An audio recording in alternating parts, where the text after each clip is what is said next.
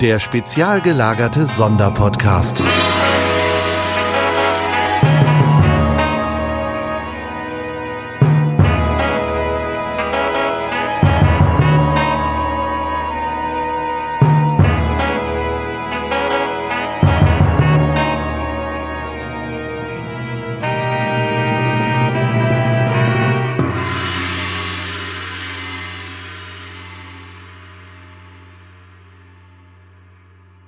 Hallo liebe Spezies, hier ist der spezial gelagerte Adventskalender. Ich bin der Tom und bei mir ist Christine.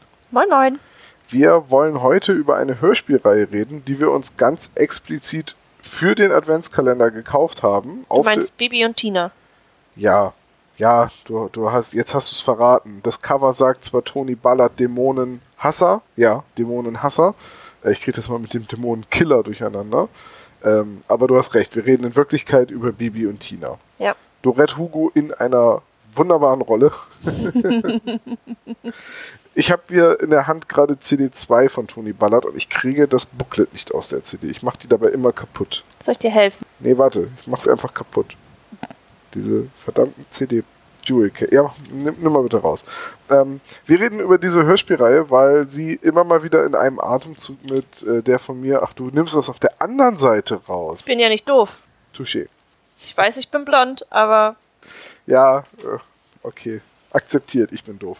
Also, ähm, wir reden über Tony Ballard, weil das immer so in einem Atemzug genannt wird, zusammen mit John Sinclair. Also, viele Leute, die John Sinclair hören, sagen dann auch so: Ja, Tony Ballard äh, sollte man sich auch mal anhören.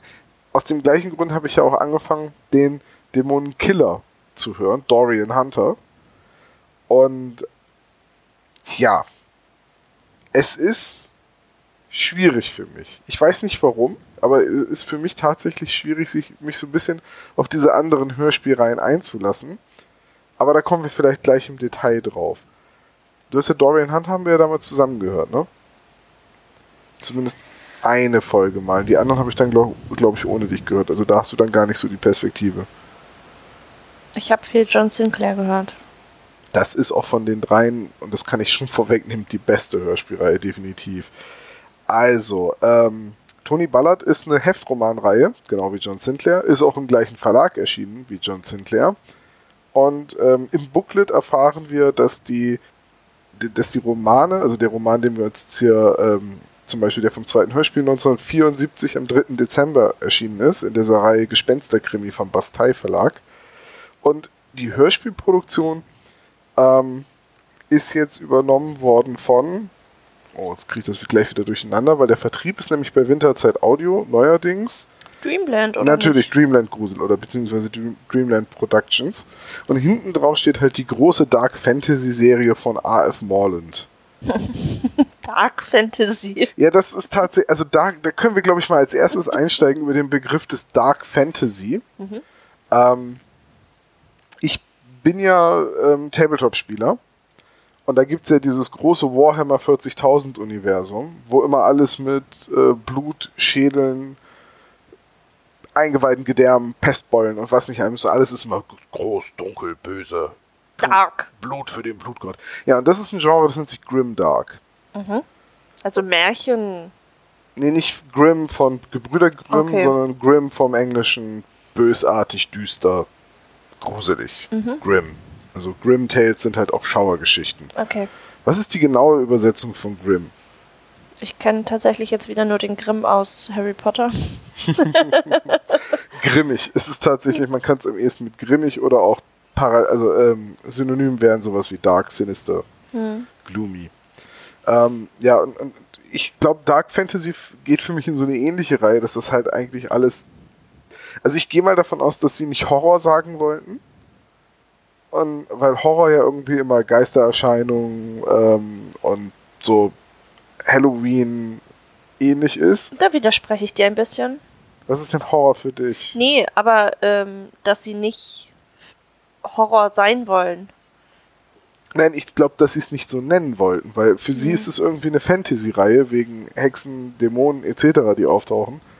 Also auf der Webseite stand Fantasy-Grusel. Ja, und hier steht jetzt Dark Fantasy und ich schätze mal, wenn man nur Fantasy geschrieben hätte, hätten alle Hobbits erwartet und Zwerge. und das passt ja nun überhaupt nicht. Also hat man sich für Dark Fantasy entschieden, um den Begriff Horror zu vermeiden. Schätze ich jetzt mal so. Und anstatt Zwerge Gnome zu nehmen. Ja. Naja, es ist, ähm, es, es wird ja auch im Wikipedia-Artikel zu Tony Ballard gesagt, dass John Sinclair ist mehr so Krimi und Grusel und Tony Ballard ist mehr so Fantasy und Grusel. Und ich finde die Herführung über den Freundeskreis von Tony Ballard, der wohl in späteren Folgen einen Ex-Dämon, eine Hexe, einen Gnom und äh, einen Mutanten als Freunde hat. Ja, okay, das sind irgendwie alles Dark Fantasy-Figuren und John Sinclair hat halt mehr menschliche Verbündete. Wenn es hochkommt, mal einen Zauberer oder einen Vampir. Ähm, aber da gibt es halt keine. Ja, wobei, doch, es gibt da auch Gnome, die sind nur mal böse. Es gibt auch Hexen. Die sind auch in der Regel böse, außer die weiße Hexe. Oh, wie heißt, wie heißt sie denn noch? Ähm, die hatte auch mal eine eigene Romanreihe und die ist dann bei John Sinclair quasi. Die haben sich ja alle gegenseitig mal in den Büchern besucht. Also es gibt auch Tony Ballard-Geschichten, in denen John Sinclair auftaucht. Die sind dann allerdings nicht von Jason Tag geschrieben, sondern von dem Tony Ballard-Autoren A.F. Morland. Okay. So habe ich mal nachgelesen. Nicht, dass ich das jetzt wüsste, weil ich habe die ganzen Bücher nicht gelesen. Ähm, A.F. Morland ist ja eigentlich Friedrich Tenkrad, der ganz, ganz viele Romane geschrieben hat. Also ich glaube, über 2000 Romane aller Art. Ähm, ja. Mehr als 1300 Heftromane und Taschenbücher. Ja gut, ne? es gibt ja auch mehrere hundert, wenn, nee, es gibt sogar über 1000 John Sinclair Romane. Das sind halt recht dünne Hefte, also. Außerdem schrieb er Erotikromane, mehr als 2000 illustrierten Romane, wahre Geschichten, Kurzkrimis und Reports. Also mit anderen Worten Fließbandgeschichten, so, ne? Deswegen, es heißt ja nicht umsonst Schundliteratur, nicht unbedingt weil es schlecht ist, sondern einfach nur weil so viel davon produziert wird. Naja, Tony Ballard ist, also der namensgebende Held, ist ein Polizist aus England. Alle englischen Polizisten sind Geisterjäger. Ist Dorian Hunter nicht auch Brite? Ja, ne? Du stellst hier mal Fragen. ja, vor allem stelle ich sie genau der richtigen. Du und Namen. Ich und Namen, ja. Ähm, ich meine zumindest. Ne? Deswegen glaube ich auch immer noch, dass wir über Bibi und Tina sprechen. Warum übrigens, da kommen wir gleich noch zu. So, und äh, Dorian Hunter ist ja aber eigentlich, ich glaube, Journalist und wird dann Dämonenkiller. Und äh, Tony Ballard ist halt äh, Polizist und wird deswegen Dämonenhasser. Und John Sinclair ist ja nur Geisterjäger. Was war da eigentlich vorher? Polizist. Also John Sinclair ist Oberinspektor beim Yard. Ach ja, stimmt ja. ja, ja. Macht das ja auch immer noch hauptberuflich. Er hätte diese Spezialabteilung, die, über die alle immer die Nase rümpfen. So, bei, bei Tony Ballard ist es jetzt so, der kommt, der ist eigentlich Inspektor in einem kleinen Dorf. Und äh, ein alter Fluch, in der ersten Folge, ein alter Fluch, der dieses Dorf befällt, äh, sind sieben Hexen, die alle 100 Jahre zurückkehren, um ähm, die Nachfahren von den Leuten umzubringen, die versucht haben, sie aufzuhängen. Genau. Ich glaube, das kann man erzählen, ohne zu viel von der Story zu verraten. Ich glaube, das verrät sogar schon Wikipedia. Sehr gut. Verdammt, you Wikipedia. Ich will meine 25 Euro wieder, die ich dieses Jahr gespendet habe. Ähm, so, jetzt, das ist so der Aufhänger, so wird Tony Ballard halt das erste Mal mit dem Übersinnlichen äh, in, in äh, Kontakt gebracht. Und anfangs ist er ein Skeptiker und glaubt den ganzen Kram nicht und sagt so Hexen, so ein Quatsch, alte Flüche, ja, so ein Käse, Unsterblichkeit. Und naja, die Wandlung macht er dann aber ziemlich schnell. So wie Tony Ballard alles ziemlich schnell macht. Ich finde, auch die anderen Charaktere in diesem Hörspiel sind immer so ein bisschen von äh, wechselhafter, vom wechselhaften Gemüt. Es ist so ein, ich komme mit, aber es könnte gefährlich sein. Okay, ich komme nicht mit. Es ist so, es ist so, die entscheiden sich immer so um. Ja. Und wenn man ihnen dann noch sagt, dass es Pizza gibt, dann kommen sie doch wieder mit. Dieser Dialog so. Ich begleite dich. Es könnte aber sehr gefährlich werden. Dann bleibe ich lieber im Hotelzimmer. Es könnte allerdings Pizza geben. Dann komme ich doch mit. Es könnten Anchovy drauf sein. Ah, es gibt, äh, wir haben Pay-TV im Hotelzimmer, sorry. ja, wollen wir ein bisschen über die Sprecher reden, bevor wir noch mehr ins Detail bei der Serie gehen? Weil das ist etwas, was ich erstklassig finde, die Besetzung. Also äh, Toni Ballard wird gesprochen von Thorsten Sense. Und wie wir eben gerade im Interview auf der zweiten CD erfahren haben, kennen wir den Sprecher aus drei Staffeln Twin Peaks und dem Film. Ja. Äh, weil er da nämlich die Hauptrolle des Agent Dale Cooper Verdammt guter Kaffee. Verdammt guter Synchronsprecher. Verdammt. Douglas Tan. Schneehasten. ah, Twin Peaks ist so gut. Können die da nicht ein Hörspiel zu machen? Kann ich viel mehr zu sagen. ich traue mich ehrlich gesagt nicht, irgendwas über Twin Peaks mitzumachen, bis ich nicht diesen viereinhalb Stunden Analyse-Video-Podcast auf YouTube gesehen habe, der komplett Twin Peaks erklären soll.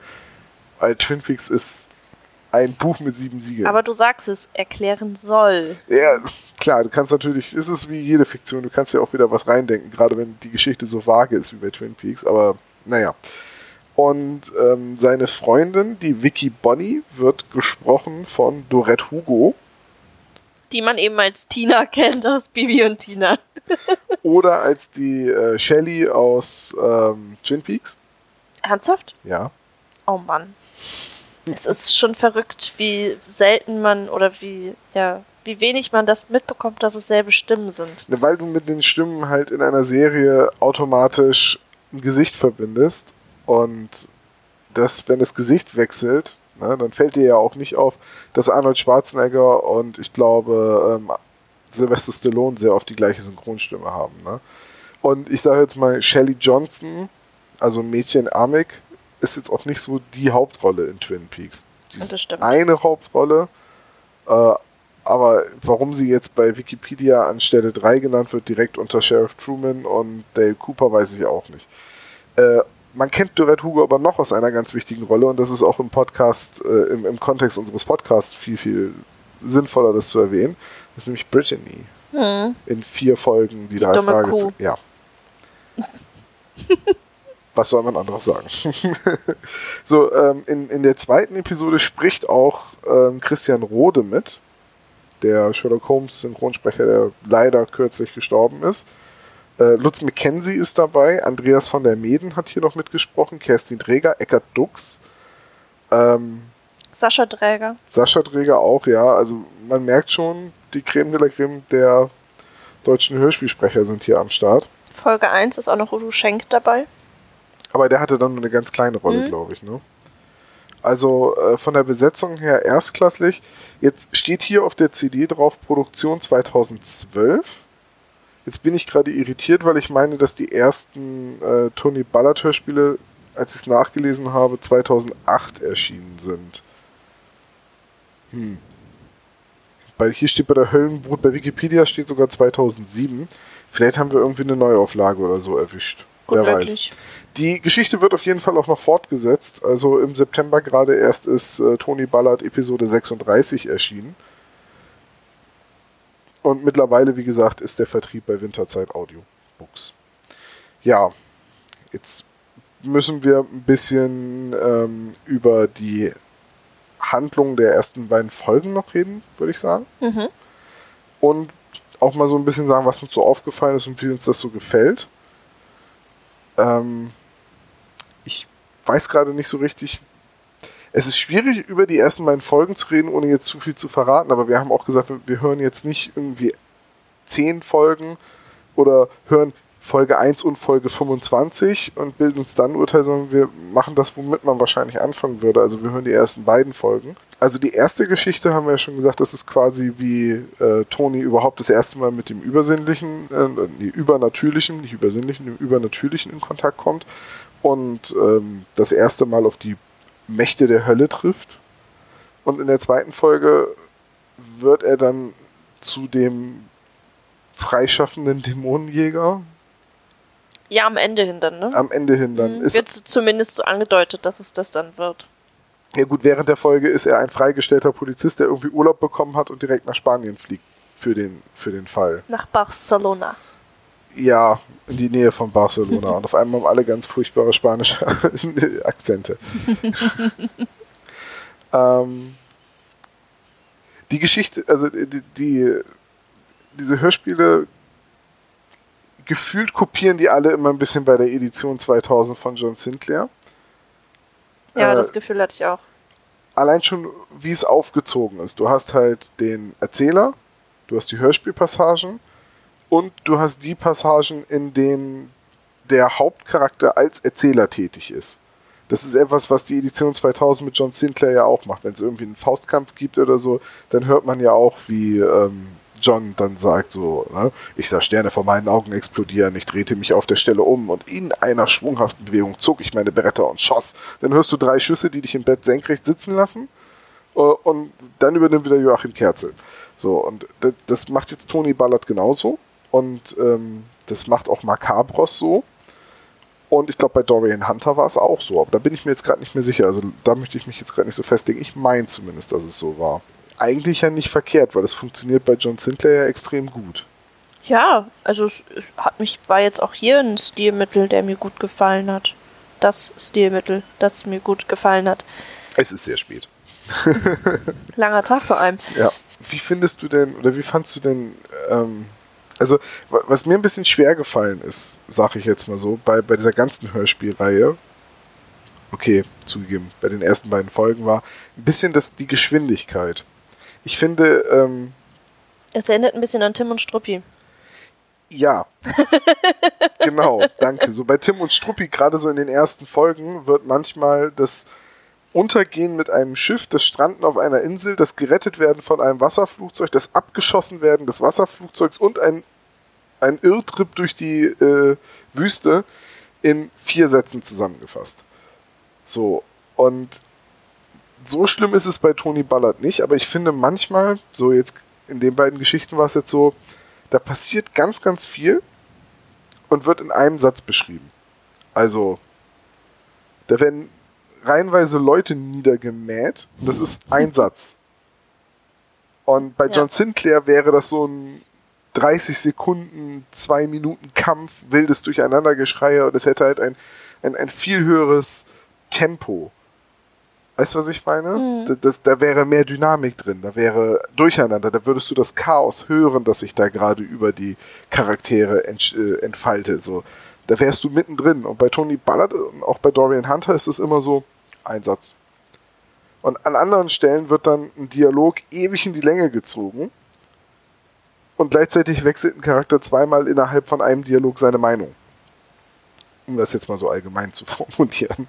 Ja, ja, ja. Also vielleicht liegt es auch in der Buchvorlage, dass, dass die zu lang waren, um alles, was in einem Buch vorkam, in eine Folge zu bringen. Keine Ahnung. Dafür, müsste man jetzt die Bücher gelesen haben, weil man dann sagen könnte, aber im Buch. Aber das klingt so für mich, weil, weißt du, das meine ich halt. Also, das kennt man ja auch aus ja. Filmen, wo man weiß, das Buch ist jetzt äh, doppelt so dick als Teil 1 zum Beispiel und Teil 2 hat aber trotzdem dieselbe Spiel Spieldauer. Da merkst du schon, dass es hastiger ist. Ja, ich meine, nimm alleine mal den Hobbit, ne? Wie kann man daraus drei Filme machen aus der Geschichte? Ja. Peter Jackson. Drei Filme. Ja, aber das ist ja genau das Gegenteilige. Ja, ja, ich weiß. Aber da ist die Handlung, da ist halt die Handlung so ein bisschen äh, gestreckt. Ja. Trot aber zum Beispiel bei Harry Potter, wenn du dir den ersten Film anguckst und ich sag jetzt mal den vierten, das Buch ist doppelt so dick. Ja gut, aber der Film ist halt nicht doppelt so lang. Richtig. Ja. Äh, ich weiß, was du meinst. Trotzdem finde ich aber, hat Tony Ballard ähm, eine recht dichte Atmosphäre. Was halt an den erstklassigen Sprechern liegt und äh, ich finde auch die Skripte, ja okay, ich wollte jetzt sagen, ich, die Skripte gut geschrieben, ja, mit so kleinen Anmerkungen. Also es, ich, ich finde so, manchmal sind die Skripte nicht so on point in der Formulierung. Mhm. Mhm. Also ich meine, da kommt dann so ein Satz vor, sie ahnte Schreckliches, als sich das Gesicht des Fremden vor ihr verwandelte. Ach echt. Ich bin immer total entspannt, wenn das passiert. Du guckst den Fremden an und dann modelliert sich das Gesicht um, das ist was vollkommen Alltägliches. Ja. Ne, und manchmal ist so ein Einsatz so neben der Spur oder ein Charakter sagt nochmal einen Satz, der komplett überflüssig gewesen wäre, der eigentlich nur das Vorhergesagte nochmal unterstreicht. Das wirft mich dann immer so ein bisschen raus, aber es stört mich dann. Also ich kann mich da jetzt stundenlang drüber aufregen, weil ich das sehr gut kann. Aber im Prinzip ist das eigentlich kein Beinbruch. Nein, es ist eine Kleinigkeit. Aber die fällt halt auf. Gut. Vielleicht ist das ja in den späteren Folgen anders. Und, ne, aber manchmal denke ich so, da hätte ich jetzt, ich jetzt persönlich, wenn ich das Skript geschrieben hätte, den Satz rausgeschmissen, dafür dann an einer anderen Stelle nochmal einen Satz mehr eingefügt und vielleicht ein bisschen begreiflicher gemacht, was da gerade passiert. Weil dann gibt es auch eine Szene, wo dann ein Monster, wo, wo sich Männer den Mon einem Monster nähern und dann wird in einem Satz gesagt, das Monster tötet vier von ihnen und fünf ergreifen die Flucht. Und das ist halt das, was ich meine. Das wäre bei John Sinclair, wäre das ein minutenlanger Kampf gewesen. Du hättest, du hättest es richtig gespürt, du hättest gehört, äh, dass da gekämpft wird. So. und es hätte, äh, da hätte wieder jemand fünf Stangen Sellerie vor dem Mikrofon zerbrochen, um irgendwelche Knochen äh, darzustellen. Irgendjemand hätte eine Melone verprügelt, um diese ganzen Geräusche zu haben, wie halt die Körper platzen und so. Und nö, das macht Tony Ballard halt in einem Satz. Ja. Ich habe auch, also mein, in Anführungszeichen, größtes Problem ist halt wirklich, also wahrscheinlich kommt das mit den späteren, also wenn ich jetzt mehrere Folgen hören würde, würde sich das aufklären, aber in den ersten beiden Folgen finde ich die Abgrenzung zu John Sinclair nicht sehr groß. Wie meinst du das? Thematisch gesehen. Okay. Wieso? Es ist ein Polizeibeamter, der halt Übernatürliches in seinem Umfeld hat und versucht, äh, die Welt zu retten. Ja. Ja. Na gut. Ähm, das wäre jetzt aber so, als würdest du sagen, Mission Impossible ist mir zu nah an James Bond dran, weil Tom Cruise ist auch ein Geheimagent, der versucht, die Welt zu retten. Ja. TKKG ist viel zu nah an den drei Fragezeichen dran, weil das sind auch vier Jugendliche, die versuchen, Kriminalfälle zu lösen. Aber dein Vergleich hinkt insoweit, dass ich das beschränken würde auf, ich habe die Filme nur die ersten zehn Minuten gesehen. Ähm, ja, aber dann hinkt nicht mein Vergleich, sondern du bist einfach ignorant.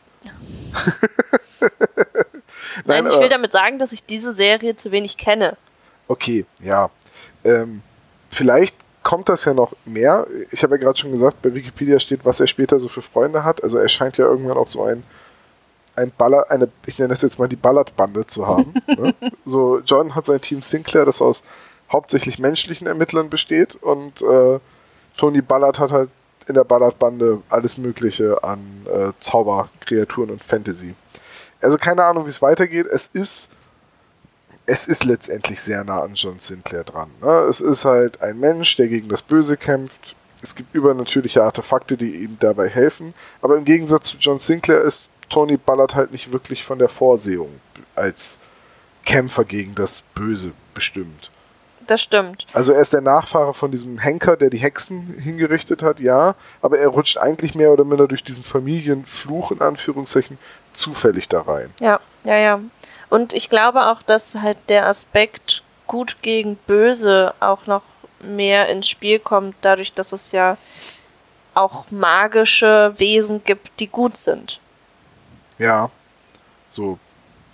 Seine Freunde halt. Gut, okay, aber das hast du bei John Sinclair auch wieder, ne? Also Myxin wechselt irgendwann auf die Seite der Guten, so mehr oder minder, der ist eigentlich mehr so ein grauer, aber gibt es andere Zauberer, Damona King heißt die weiße Hexe. Stimmt. Ja, da fällt es mir doch glatt wieder ein, ne? Oder Professor Zamora, ne? Da gibt es halt noch jede Menge andere Charaktere, die, die halt auch mit den weißen Mächten im, im Bunde sind. Und ich weiß auch gar nicht, warum mir John Sinclair so gut gefällt, weil eigentlich kann ich mit dem Ganzen, wenn, wenn so diese klassische, so geweihtes Artefakt von Gott und der Teufel ist der Böse und wenn das alles so zusammenkommt und dann so Soap Opera mäßig wird wie bei Supernatural, dann ist das, oder Charmed, ne, dann ist das eigentlich überhaupt nicht meins. Aber bei John Sinclair funktioniert das irgendwie für mich. Keine Ahnung warum. Ich glaube, weil es das erste Hörspiel war, wo mal gesagt wird, dass jemandem der Kopf abgerissen wird oder so. ähm, ich finde aber, also nochmal, ich finde die Atmosphäre eigentlich gut, die Tony Ballard aufzieht. Die ist für mich jetzt in den ersten beiden Folgen nur nicht so dicht wie bei John Sinclair. Und John Sinclair, die Edition von 2000, die war halt so, äh, ich kann es nicht anders sagen, die war halt von Minute 1 dann so bam auf die Fresse. Das war immer so eine richtig dichte Atmosphäre und du warst mitten im Geschehen und die Hörspiele hatten richtig Tempo beim Erzählen. Und das ist das, was ich bei Tony Ballard äh, vermisse. Aber die Sprecher sind erstklassig, die Geschichten sind spannend, die Welt, die aufgebaut wird, ist glaubwürdig. Manchmal ist mir des Rätsels Lösung manchmal ein bisschen schnell, weißt du? Da sagt er dann, ähm, ich ging durch die Eingangstür und dann sah ich schon, wo ich hin wollte. So. Da, da ist nicht stundenlanges Suchen von dem unheiligen Ort, an dem der Totem ist oder so, ne? Ja, man musst du auch mal Glück haben. dann kommst du halt in die Burg, machst die erste Tür auf, zack, direkt richtig. Ne? Ja. Also wenn der Spielleiter keinen Bock mehr hat, weil die Pizza scheiße geschmeckt hat und er nach Hause will, dann ist halt das Abenteuer mal kürzer. Richtig. Hast halt eine 12 gewürfelt auf der Zufallstabelle. Der will halt wieder ins Hotel, um Pay-TV zu gucken. nee, aber du weißt, was ich meine. Ja, klar. So, ne? Es würde ja der Satz reichen, äh, ich tastete mich stundenlang durch die dunkle Ruine vor zu meinem Ziel. Und der, der, fehlt dann aber. Dann ist es halt einfach so, oh, und da ist, wo ich hin wollte. So, zack, ich bin da. Äh, aber da kann man, auch, kann man auch drüber hinwegsehen. Da bin, da, ich glaube, da ist es wieder so meine Pingeligkeit, die mir da im Weg steht. Ähm, alles in allem finde ich es eine tolle Hörspielreihe. Ja. Aber jetzt habe ich noch eine Frage an dich. Ich wollte nur gerade noch einen Satz anfügen. Wenn man mit allen John Sinclair-Folgen durch ist. So, bitte.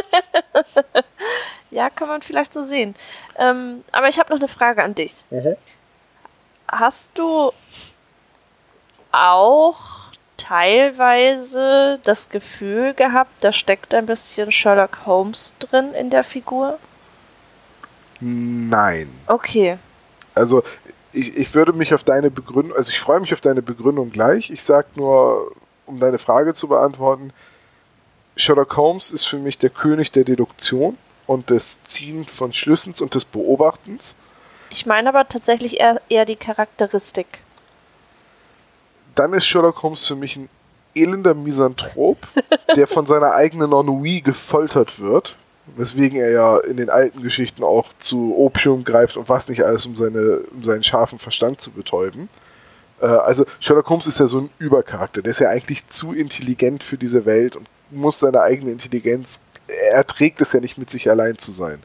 Sherlock Holmes ist ja so ein Charakter, der immer so von so Selbsthass, den er auf alles andere überträgt, gezeichnet wird, so, weil nichts ihn wirklich fasziniert, außer Kriminalistik, wo er sich dann so richtig rein versteifen kann. So. Also, wenn ich jetzt so an die Darstellung zum Beispiel von Benedict Cumberbatch denke, und das ist eine meiner Lieblingsdarstellungen von Sherlock Holmes, das, diese, diese Misanthropie, sehe ich halt bei Tony Ballard ehrlich gesagt nicht. Das ist ein strahlender Held in weißer Rüstung auf dem Pferd mit Polizeimarke und einem Ring. Ja, aber so die Ausdrucksweise von ihm an, also gerade äh, in der zweiten Folge am Ende hinten, ähm, wo er dann gefragt wird, ob man ihm eine persönliche Frage stellen darf. Und er antwortet halt mit, natürlich können Sie mir eine, Fra eine persönliche Frage stellen. Ich kann ja selbst entscheiden, ob sie zu persönlich ist und Ihnen entsprechend eine Antwort geben. Also so dieses. Du meinst, er klingt ein bisschen wie ein gebildeter Gentleman. Oder er, er drückt sich sehr gewählt aus, oder? Ja, nicht unbedingt gewählt, auch irgendwie so. So, ich hab hier das Sagen. Ah, okay, ich verstehe, was du meinst. Ähm, okay, ja, unter den Aspekten erinnert er mich dann vielleicht ein bisschen aus den Sherlock Holmes aus dem Kriminalkabinett wenn man da die Erzähltexte nimmt, in denen Sherlock Holmes den Fall nochmal zusammenfasst, ist er ja immer der Strippenzieher. Ja. Dann bist du ja, du spielst ja die Baker Street Irregulars und du hast den Fall gelöst und kommst dann hin und Sherlock Holmes sagt, ja, ich weiß, dass sie den Fall gelöst haben, denn ich habe ihn vor ihnen gelöst und so bin ich vorgegangen. Und dann, dann erzählt er alles und er hat die Kontrolle. Er weiß genau, was Lestrade als nächstes sagen wird. Er weiß genau, welchen Einwand Dr. Watson gleich erheben wird. Und ja, in dem Punkt stimme ich dir zu, dass Tony Ballard letztendlich irgendwie in allen Gesprächen immer am längeren Hebel sitzt. Und auch das so ein bisschen spüren lässt. Ja. Wäre jetzt mal spannend zu wissen, ob das Intention dahinter war oder ob, ob, ob das jetzt nur unsere Wahrnehmung mhm. ist. Ähm, ja, aber doch, äh, in dem Punkt, doch, ja, hast du recht.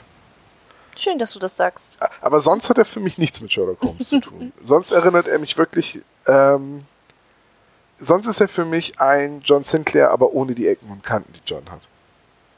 John ist manchmal ein Macho. manchmal? Sogar, John ist sogar ziemlich oft ein Macho. John ist ein richtiger Kerl. Der freut sich auf das Spiel von, oh, Liverpool, keine Ahnung, ich weiß nicht mehr welche Mannschaft, äh, Arsenal glaube, es war eine Londoner Mannschaft. Du fragst schon wieder mich ja, nach einem Namen. Entschuldigung.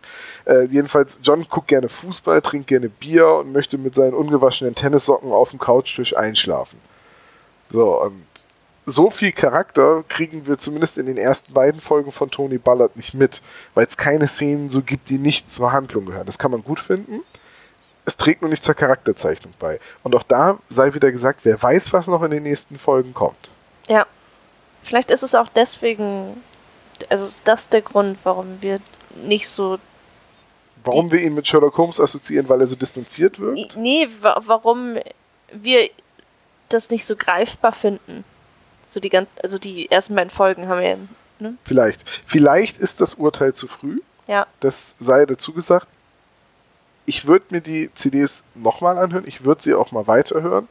Aber ich habe halt gerade vor kurzem über John Sinclair geredet und habe halt gemerkt, dass das irgendwie für mich sich wie ein Fehler angefühlt hat, die Serie nicht weitergehört zu haben. Und ich glaube, jetzt möchte ich erstmal John Sinclair hören äh, bevor ich mich dann nochmal mit äh, Tony Ballard und äh, Dorian Hunter auseinandersetze. Weil dafür sind mir die Handlungen einfach zu ähnlich. Das, es gibt ja auch Crossovers mit Dorian Hunter bei John Sinclair, äh, weil es sind halt immer Dämonenjäger, Killer und Hasser. Ja, und ich glaube, wenn man alle drei parallel hören würde auch noch, dann neigt man selber dazu, die Geschichten miteinander zu verweben und schon gar nicht mehr so ja, das wäre ein bisschen so, als würdest du Fringe, Akte X und Outer Limits gleichzeitig gucken. Ja. Und also wenn man. Mann, wäre das ein Mindfuck für mich. Äh, ja. und für mich wäre zu wenig Abwechslung drin.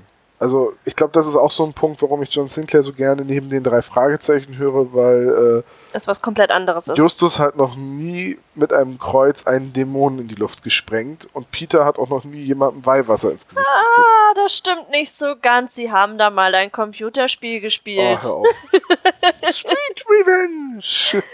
Bei Herr Dungeon. Oh, Dungeon. D&D. Trotzdem wenn ihr mit John Sinclair komplett durch seid und Bock habt auf eine recht ähnliche Geschichte, äh, ein Dark Fantasy Hörspiel, sei euch Tony Ballard ans Herz gelegt. Mir hat es großen Spaß gemacht, die Folgen zu hören und mir hat es auch großen Spaß gemacht, mit dir über die Folgen zu reden. Ja, und alles, was wir falsch erzählt oder erklärt haben, kann man ja gerne berichtigen. Könnt ihr uns in den Kommentaren um die Ohren hauen und wenn das euer erster Kommentar im Dezember ist, nehmt ihr damit sogar automatisch noch an einem Gewinnspiel teil. Das ist doch toll. Tom die Meinung geigen und was dafür gewinnen. Mit Glück. Ja, natürlich. Am Ende entscheidet das Los. Ja, dann. Wer ist eigentlich die Losfee? Oh, das haben wir noch nicht so ausgemacht. Ähm, kriegen wir aber noch hin. Okay. Aber immerhin kann ich schon mal sagen, wir haben schon mal alle Preise zusammen. Das ist ja auch schon mal schön. Das ist auch schon schön. Aber das hatten wir auch schon am 1. Dezember. Also, von also äh, vielen Dank, dass du die Zeit hattest. Ach, gerne wieder. Ja, sehr, sehr gerne wieder. Und euch da draußen, habt noch einen schönen Weihnachts-, äh, Vorweihnachtstag, habt noch eine schöne Adventszeit und morgen geht es hier im Kalender weiter. Und dann mal gucken, was das nächste Türchen bereithält. Vielleicht dann ja Bibi und Tina. Mal schauen. 2020 ist ja auch noch ein Jahr. Oh nein, jetzt hat er schon wieder gesagt, dass es einen Kalender geben wird. Mhm. Mal gucken. also, macht's gut. Tschüss.